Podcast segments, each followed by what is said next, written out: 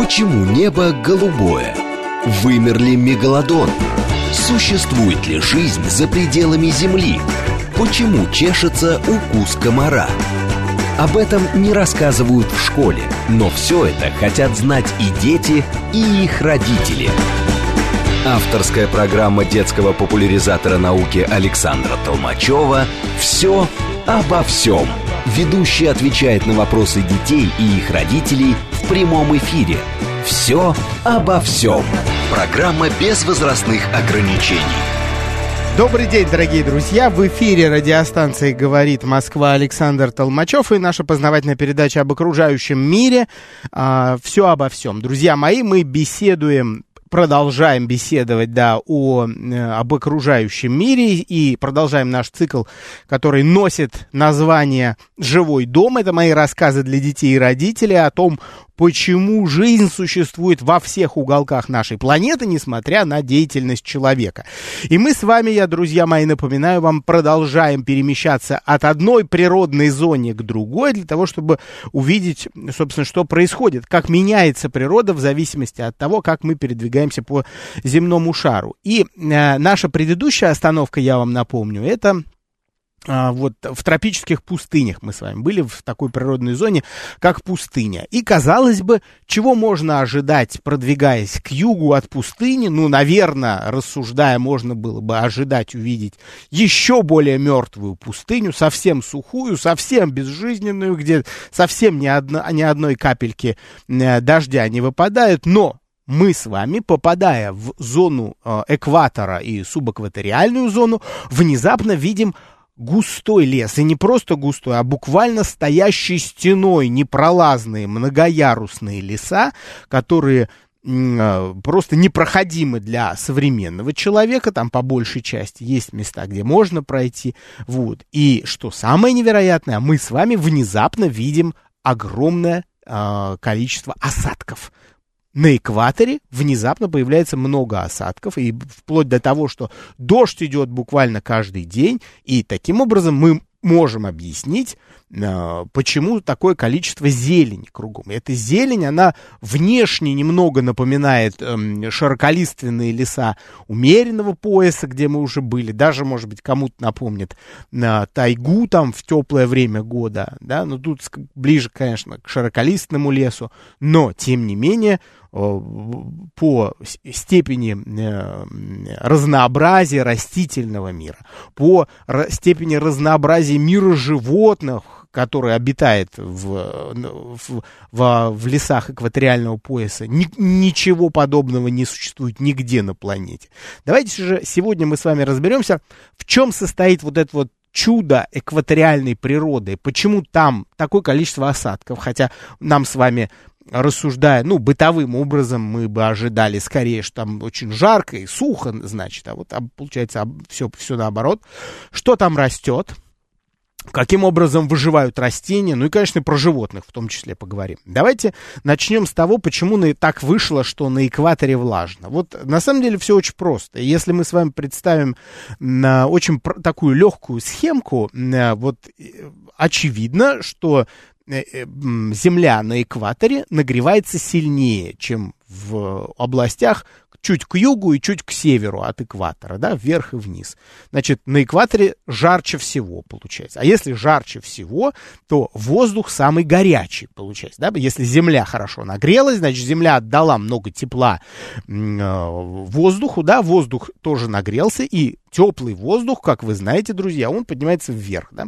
Он поднимается в более высокие слои тропосферы, и там, будучи нагретым, он начинает остывать. И вот вообразите себе, если влажный воздух, поднимаясь от влажного леса, а лес по умолчанию влажный, это амазонский лес, да, мы говорим сегодня про, э, про лес э, Южной Америки, Амазонка, да, э, этот влажный воздух поднимается к, в, выше, да, остывает, а когда воздух остывает, напоенный, разумеется, э, влагой, он начинает сбрасывать лишнюю воду. Эта лишняя вода именуется осадками. Таким образом, мы видим каждый день буквально осадки.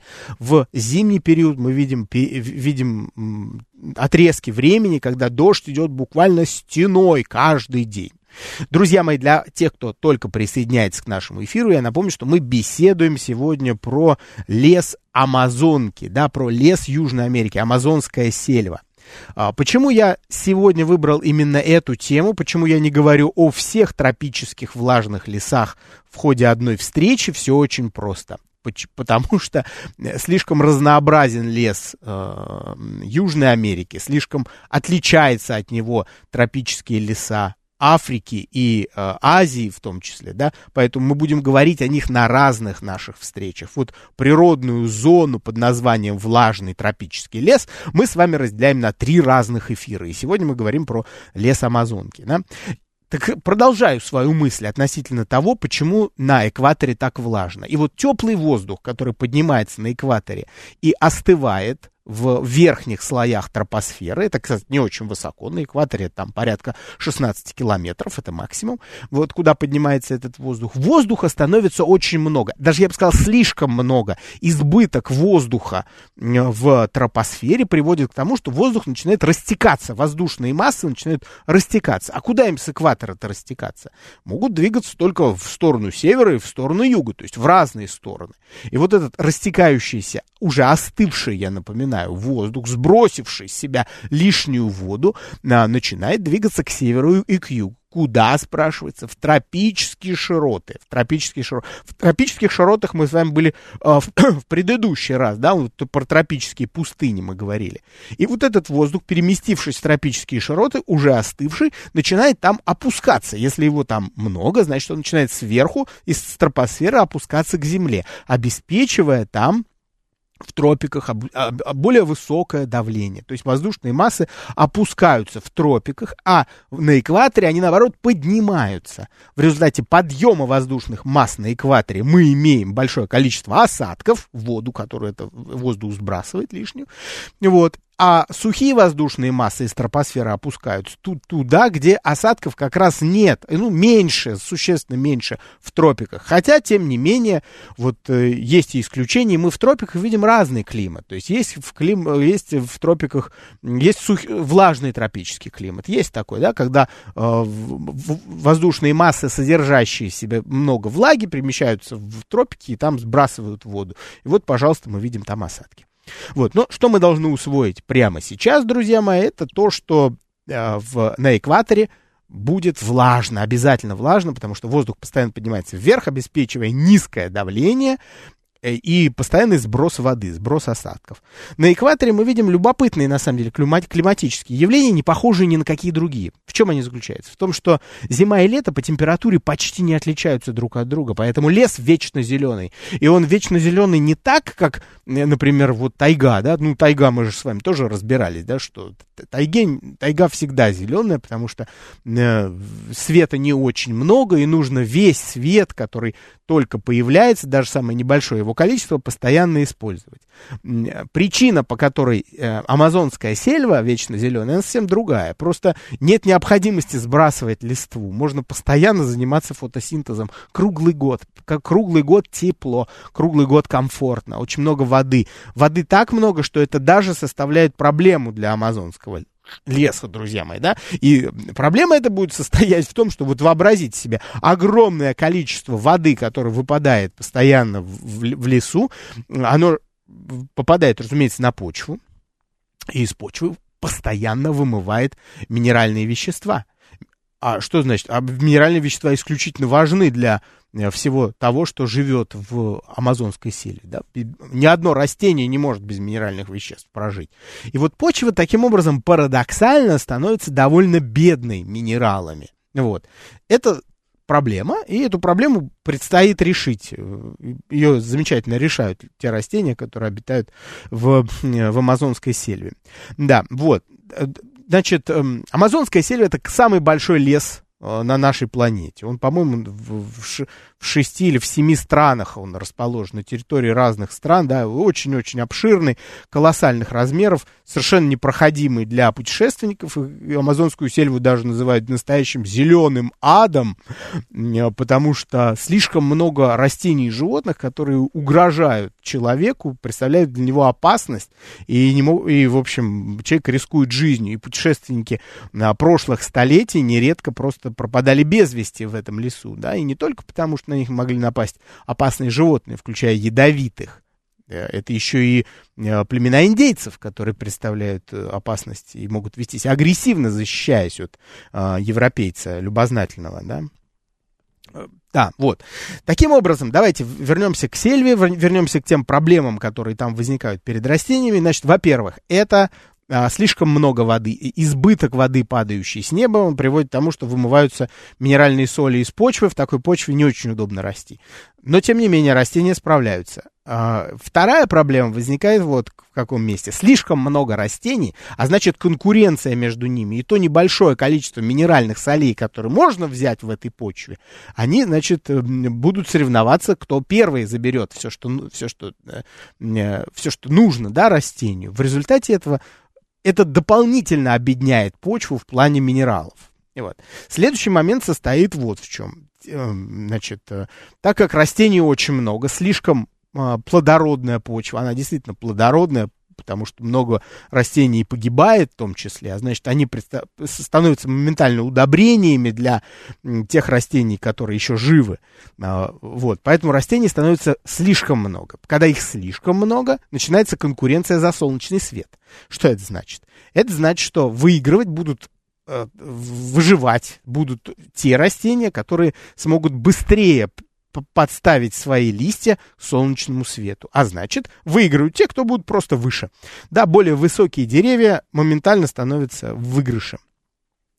По какой причине? Потому что ну, они выше, они просто бросят тень на те деревья, которые стоят ниже, и заберут основной объем света себе. Так происходит. И именно благодаря вот этому принципу того, что, да, растения тянутся к свету, возникает ярусность. Да? То есть в, в амазонском лесу появляются этажи. Есть деревья, которые отчетливо выше, есть деревья, которые пониже, и есть, которые, ну, совсем низкие. А есть вообще кустарники. А есть вообще растения, которые прямо на земле лежат, практически. Вот. А, почему так происходит? Смотрите, значит, э, а, часть света забирают самые высокие растения, которые там высотой до 50 метров. Очень высокие деревья с прочной древесиной. И это тоже понятно, почему прочная древесина. Ну, давайте я поясню, почему древесина прочная. Потому что большое количество осадков, оно, ну, как бы это нам с вами кажется, что это просто приятный дождик упал сверху и оросил растения. На самом деле все совсем по-другому происходит. Да? Растение становится тяжелее. И а нагрузка на ветви, она существенно вырастает, прям в разы, когда прошел дождь. Кроме того, не забываем, что некоторые листья устроены так, чтобы просто удерживать часть влаги. Но при этом некоторые листья устроены наоборот, так, чтобы эту влагу с себя стряхивать постоянно, чтобы, чтобы быстрее стекало на другие растения. Вот. Но, тем не менее, много влаги удерживается на листьях. Если она удерживается, дереву становится тяжело, да, и дерево может просто прогнуться, сломаться. Чтобы этого не произошло, древесина становится прочной, да, эволюционно. Далее. Вот эти деревья самые высокие, они забирают часть света. Некоторая часть света попадает на деревья, что пониже, которые растут на ярусе высот, высотой 10 метров. Ну, давай, 20, 20 и 10 метров. Это еще два яруса в амазонском лесу. Там тоже растут деревья. И они забирают остальной свет, который, э, не, не достался, который не достался деревьям повыше. В результате этого первые три яруса, если сверху считать, 50 а, метров, 20 и 10 метров, они забирают 98% всего солнечного света прямого, который падает на амазонский лес. Что же это означает? -то? Это значит, что внизу, вот под этим пологом, а, довольно плотно объединенным друг с другом, да, кроны деревьев буквально образуют сплошную тень. И те из вас, друзья, кто, кому довелось побывать когда-нибудь, либо вы слышали рассказы людей, которые а, побывали в, э, в амазонской сельве, либо там в любом тропическом лесу, там в африканском, в азиатском, вы услышите одно и то же, одно и то же сообщение. Там темно, там действительно сумерки. И из-за того, что влаги очень много кругом, э, там э, постоянно сыро, круглый год, да, абсолютно сырость, нет такого, что там где-то подсохло. Нет, ощущение, как по болоту идешь все время. И все время сумерки. До э, Земли добирается около 2% света. Это очень мало. Прямого света практически не попадает. Но, тем не менее, та часть, даже те 2%, куда попадает свет, вот эта часть э, лесной подстилки, она становится исключительно востребованной самыми разными растениями. Очень туда все хотят прорваться, вот, и в тех местах, где свет все-таки падает, там сразу же появляется масса кустарников, масса э, невысоких растений, которые, значит, там селятся и, и начинают процветать. Но, как я уже говорил, все-таки сложновато в плане конкуренции э, для молодых растений, для того, чтобы начать, для того, чтобы распуститься, и неоткуда взять достаточное количество минеральных солей. И именно поэтому в амазонском, в частности, лесу процветают э, так называемые эпифиты или мы их называем еще внеярусные растения. Растения, которые никак не связаны с этажами вот этими самыми, да, на которых эм, этажами, собственно, о которых я вот сейчас говорил, да, верхний ярус, средний, нижний. И что это за растения такие эпифиты? Вот, в частности, хороший пример это лиана. И вот та лиана, которую вы сейчас видите в трансляции, а если вы меня слушаете по радио, то я вам очень рекомендую сейчас подсоединиться к трансляции нашего эфира в Инстаграм, потому что там я показываю иллюстрации под тему, соответственно, моего рассказа, да, чтобы не быть голословным. Вот сейчас я показываю одну из лиан, такую достаточно прочную и весьма старую, по всей видимости, но она состав... позволяет составить впечатление того, что такое эпифиты, причем самые разные, мы сейчас разберемся конкретно. Значит, у эпи... Значит лианы такие древесные э, растения, да, а, они э, имеют очень прочную структуру, да, которые лежат на земле, либо они опираются на другие деревья, разветвляются и буквально как змеи удерживаются за другие растения, которые составляют для них опору, то есть они опираются на них. А, особенность эпифитов, вот таких как лианы, например, состоит в том, что они не способны сохранять собственное вертикальное положение стебля, у них нет такой необходимости. А, почему? Да потому что они каждый раз ищут а, свой источник света, потому что источник света он в огромном дефиците в, под пологом леса, и в силу этого э, Лиан не нужно постоянно искать то место, где света побольше. За счет этого она и извивается, как змея. Да, она похожа на змею, я слежу за вашими комментариями в чате и вижу, что, да, действительно, змею очень похожа, поэтому надо быть осторожным, чтобы на змею не наступить, потому что Лиан много в, э, э, в тропическом влажном лесу. Есть и, и другие эпифиты, например, в частности, которые мы с вами хорошо знаем, это мхи-лишайники. А, и вот, в частности, лишайникам и мхам, которые в северных э, лесах очень распространены, им, например, вообще не нужно такое количество солнца, такое количество тепла, которое на экваторе мы видим. Э, хотя вот в экваториальных лесах тоже мхи встречаются чем их особенность заключается? Им не нужна почва. Они берут влагу из, буквально из воздуха. Собирать влагу из тумана и из воздуха кругом. При колоссальной влажности а, а, тропических, тропических лесов, влаги так много, что в принципе не нужно даже в землю лезть за ней. Можно буквально из воздуха собирать ее э, в свои клетки. Помимо этого, тот ничтожный свет, который поступает сверху, его достаточно для того, чтобы запасать питательные вещества и э, прекрасно процветать. То есть, смотрите, получается, что корни не нужны, да, вот такой вывод делают растения, что можно расти, в принципе, на чем угодно. То есть на стволах других растений, на ветках можно расти. Можно вот э, эпифит на эпифит может сесть. Вот на лиану может, на лиане может вырасти мох, например. Вот почему такой отказ от корней?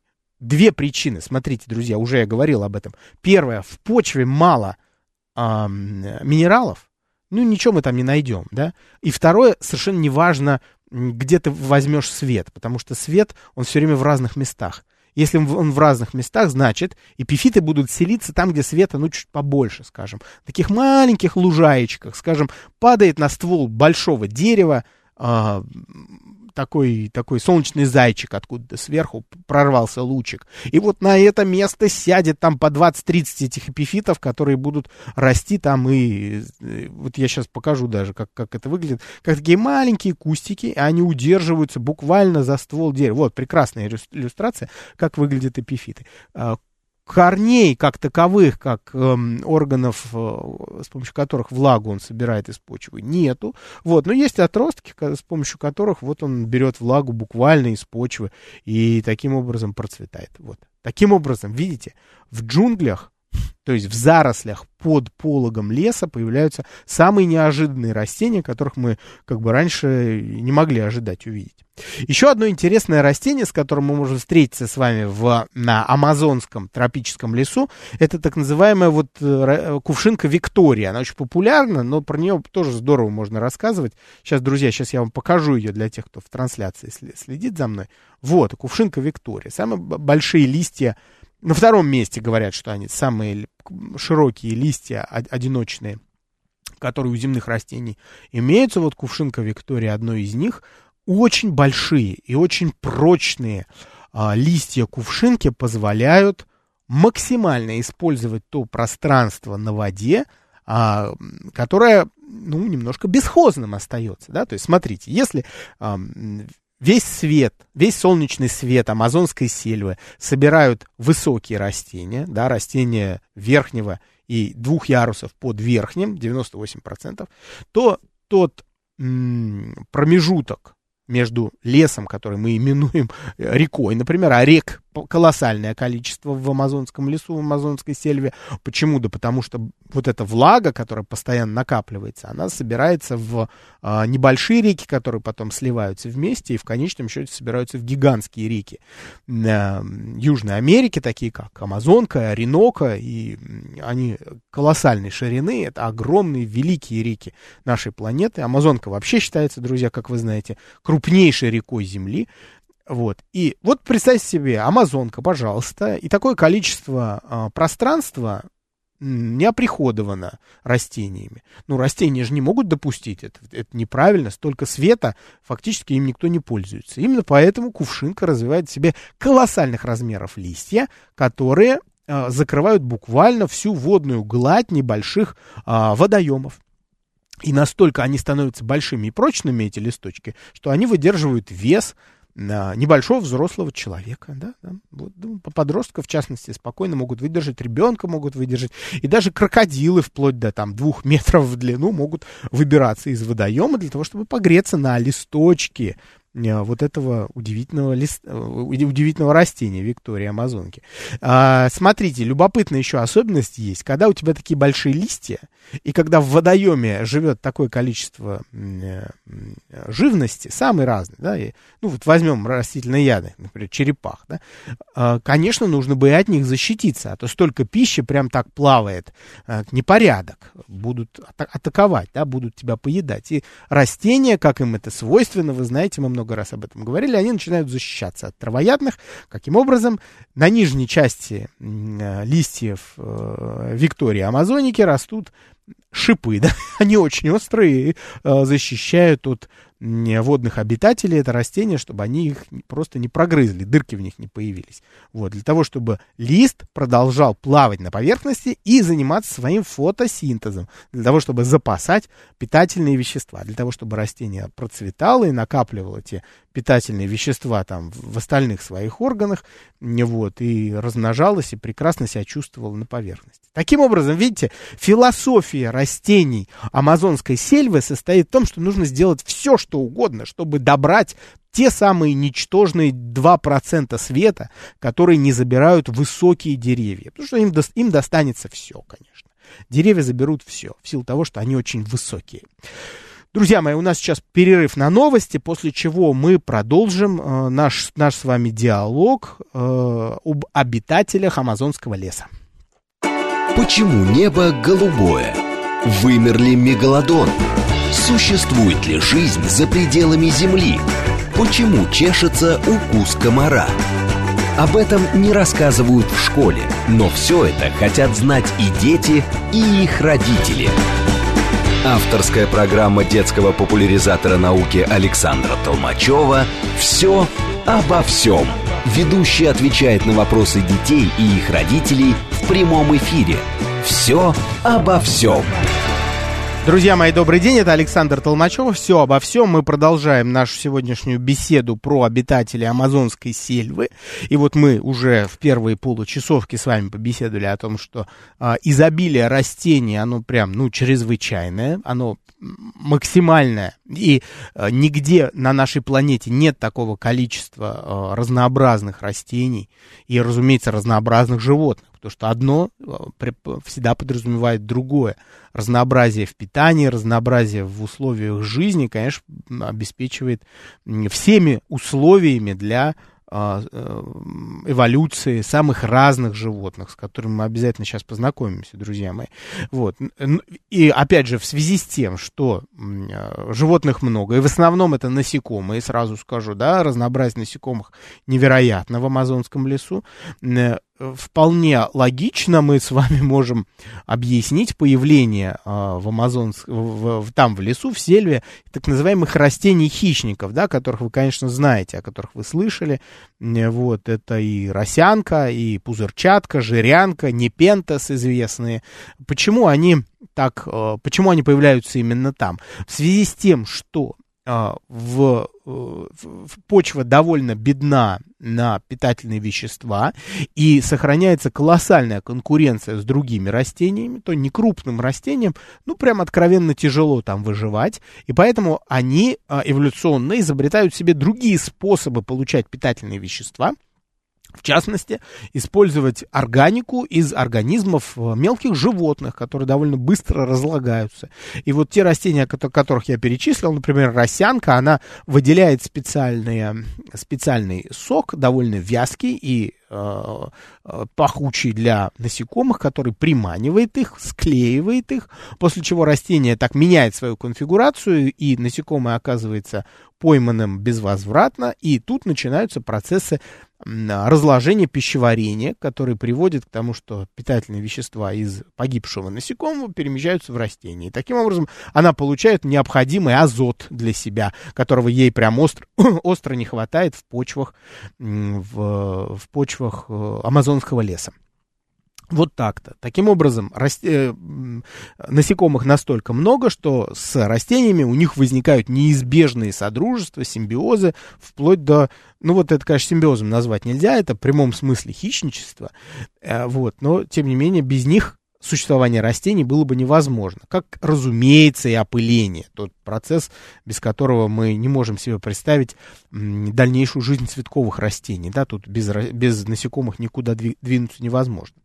В связи с тем, что, э, во-первых, это самый э, большой лес, самый разнообразный лес на нашей планете, амазонский лес, в связи с тем, что 20% кислорода, я извиняюсь, для нашей планеты производится тут, это легкие земли, да, ну, не в прямом смысле, разумеется, потому что сказать, что, ну, прям почти весь кислород, он из амазонского леса идет, нет, это тоже неправильно. Основной источник кислорода на нашей планете это океан, потому что основной объем кислорода производит все равно водоросли.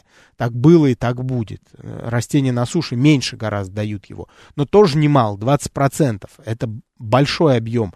Помимо этого, так вышло, что 50% биологического разнообразия представлено именно в амазонском лесу. Вот это невероятная цифра. Это невероятно, действительно. В силу того, что там много растений, там действительно очень много животных, в первую очередь. Насекомые, как я уже сказал, это огромное количество жуков самых разнообразных, имеющих самую невероятную форму тела. Как будто природа, как в лаборатории, пробовала самые разные, э, не похожие друг на, на предыдущие способы от, дать какому-то животному, дать какому-то беспозвоночному новые преимущества. Пробовала так и по-другому, и так интересно. И все такое разное, и все такое непохожее на то, что мы видим, например, а, в Евразии, да, а, на нашем континенте.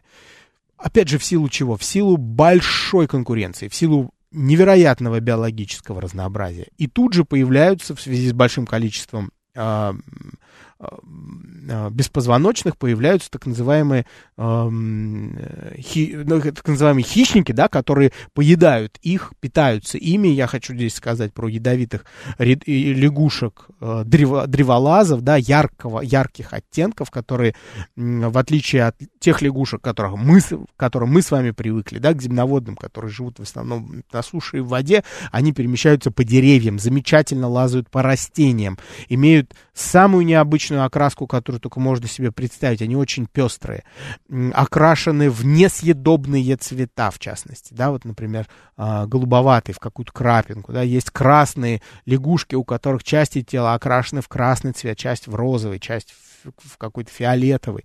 Вот, все это цвета, которые привлекают внимание, разумеется, хищников, они очень контрастные.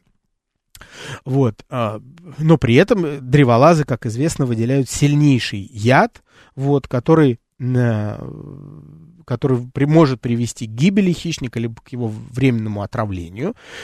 Таким образом, лягушка парадоксально использует э, органы чувств своего обидчика, хищника, который его атакует, для того, чтобы обучить его, что лягушек ярких оттенков есть нельзя. Нападать на них не, не нужно. Почему? Потому что это закончится плохо для э, лягушки, закончится для, для, для хищника, потому что это приведет либо к отравлению, либо к гибели. Именно поэтому хищники не приближаются к этим э, лягушкам ярких оттенков.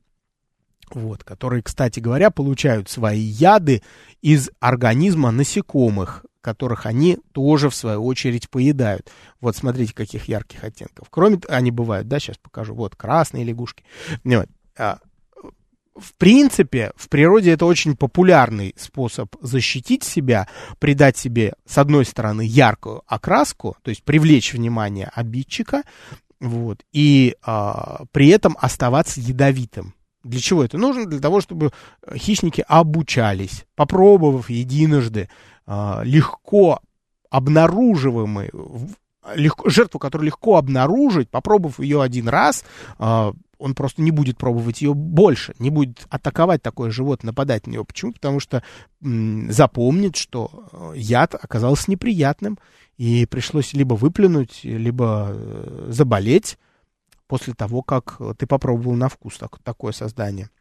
Вот древолазы исключительно интересны. Про них можно отдельный совершенно доклад готовить, лекцию, как угодно. Вот. А из каких-то любопытных особенностей я бы, пожалуй, остановился у них на том, что они способны вот лазать по деревьям и э, перемещаться по растениям на большие расстояния. Почему они не выходят на, на почву, да, не спускаются на землю, как это делают привычные нам лягушки, и даже размножение у них происходит на деревьях?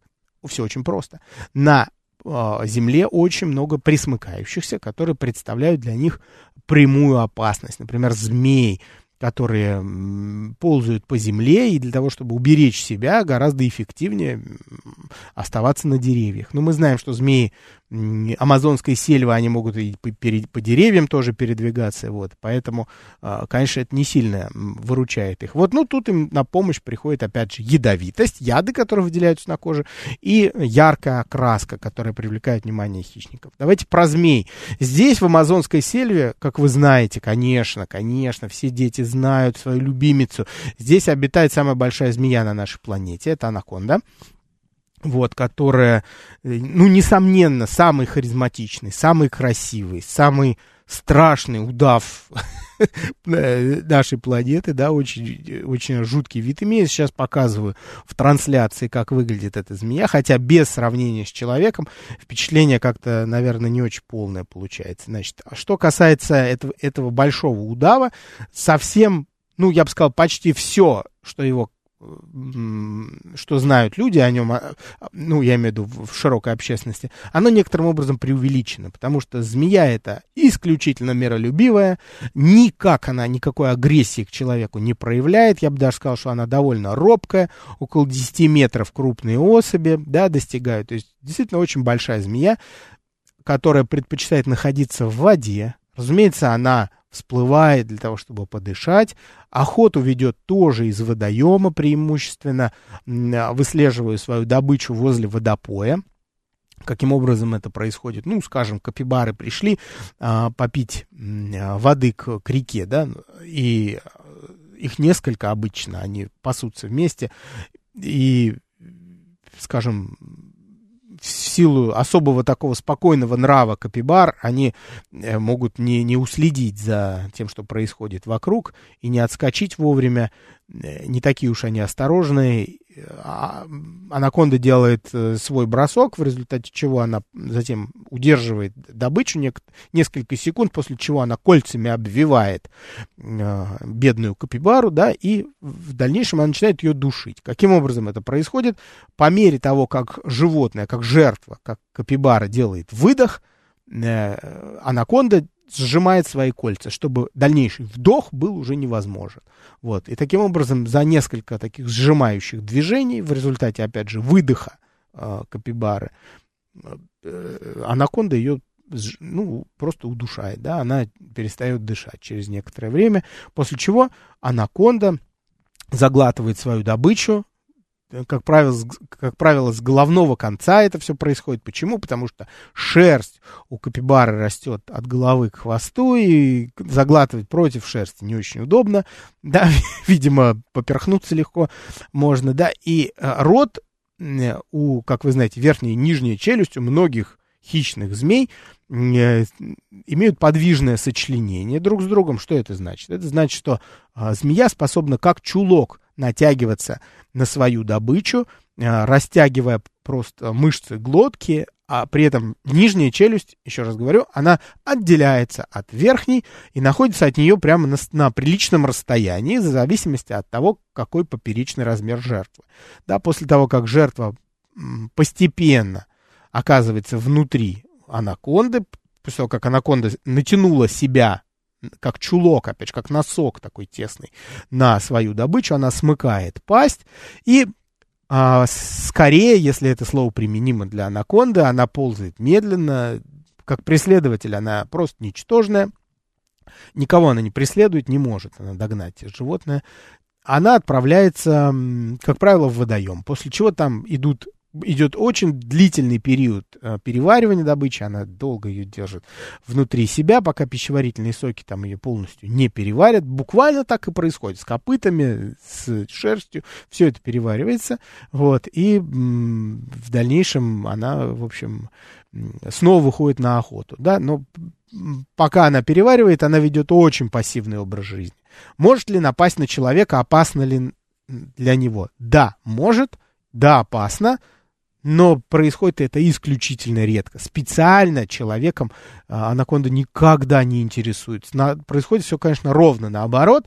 Люди, когда устраивают там облаву на анаконд, либо это браконьеры, они как раз способны замучить до смерти это животное, а, очень сильно подвергая ее там всяким истязаниям, ловят ее за хвост, э, привязывают к лодке, вытаскивают ее из воды, вот, и мучают и убивают. В дальнейшем снимают кожу с нее, вот. Поэтому, конечно, страдает-то анаконда от человека, а не человек от анаконды. Хотя случаи заглатывания человека полностью – были. Вам доложу честно, не буду вас обманывать, друзья.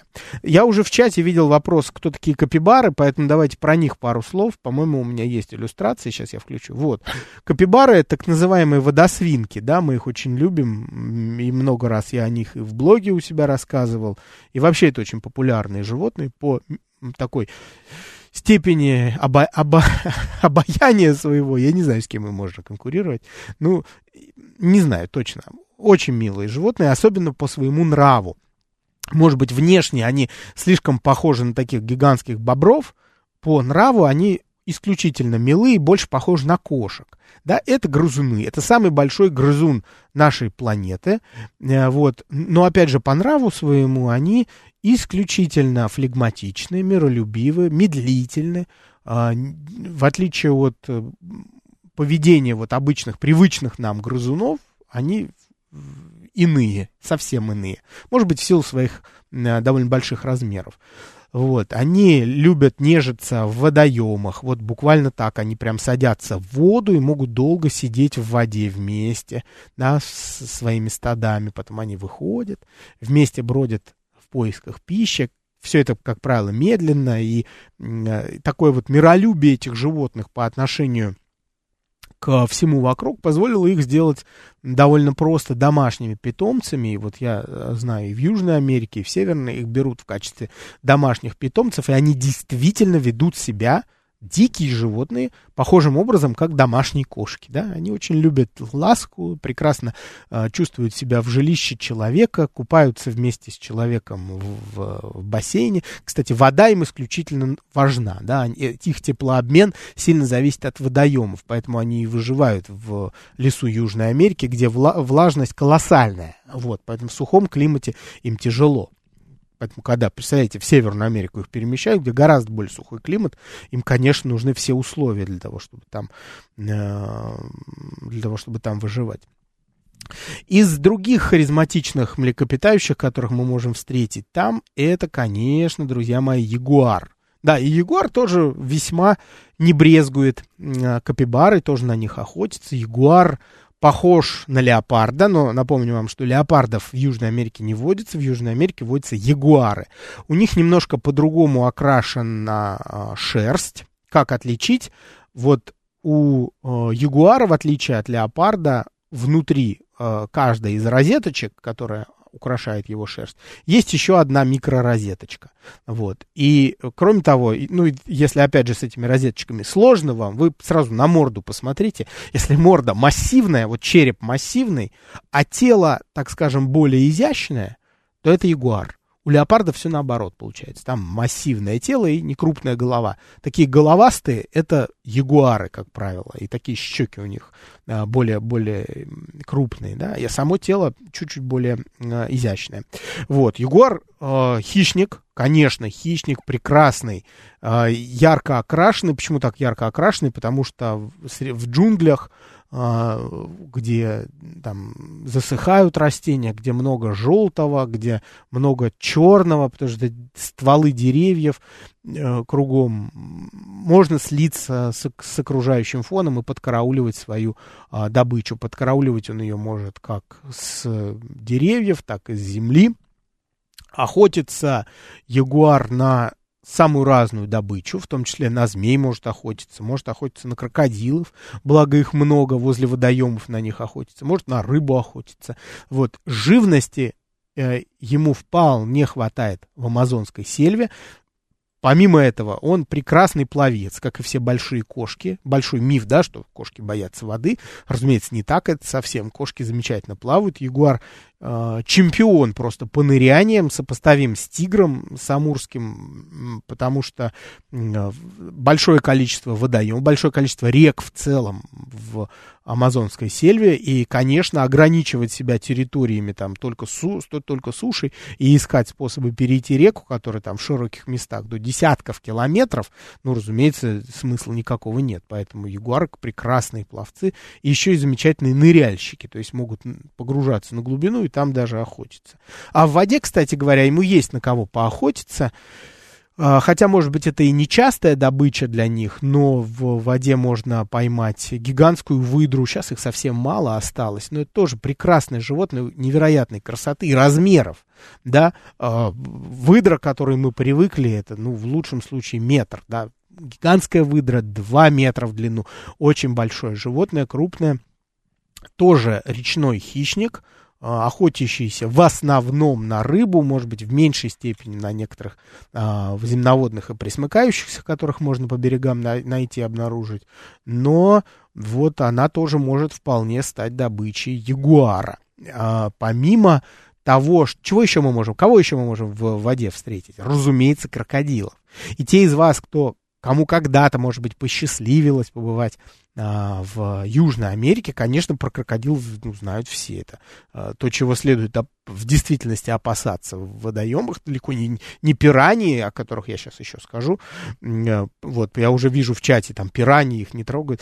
Давайте про пираньи сначала. Значит, про пираньи все миф в чистом виде. Никого, ни на кого не нападают эти пираньи.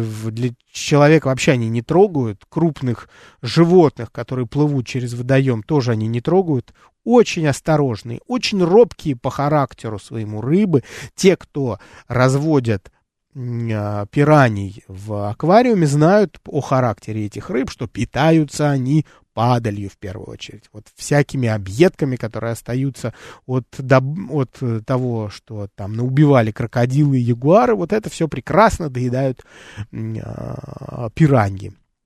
Пираньи это санитары рек Южной Америки, Оренока и а, Амазонки, да, они просто не позволяют никакой, э, мертв, никакой, никакому мертвому телу долго находиться в воде, просто подъедают все буквально до косточек. Пираньи, то есть мы бояться не должны. А вот крокодилов, да, вполне.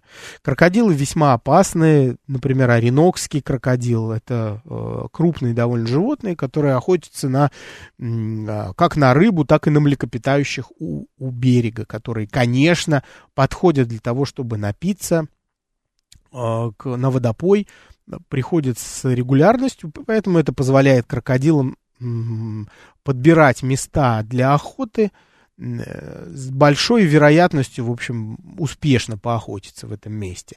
Они просто караулят, оставаясь долго в неподвижном состоянии определенный участок воды, прекрасно улавливая вибрации окружающие, да, окружающие их водоема, да, и как только они понимают, что поблизости в воду заходит какое-то крупное животное, они буквально с помощью вот своих органов чувств способны определить, а, что за размеры этого животного, скорость движения, направление движения в воде, и они просто потихоньку приближаются, оставаясь невидимыми, да, у них таким образом расположены ноздри и глаза, чтобы и то, и другое, и, и глаза, и ноздри находились над поверхностью. При этом все тело всегда под, под поверхностью скрыто. Вот. И за счет э, этого крокодил прекрасно наблюдает э, над поверхностью за тем, что делает его потенциальная добыча, куда она направляется. После этого он к ней приближается, делает бросок, да, и удерживает, ну, скажем, ту же капибару, видите, нам сегодня капибарам досталось, ну, ну действительно, чтобы не, не съесть крупного грызуна такого.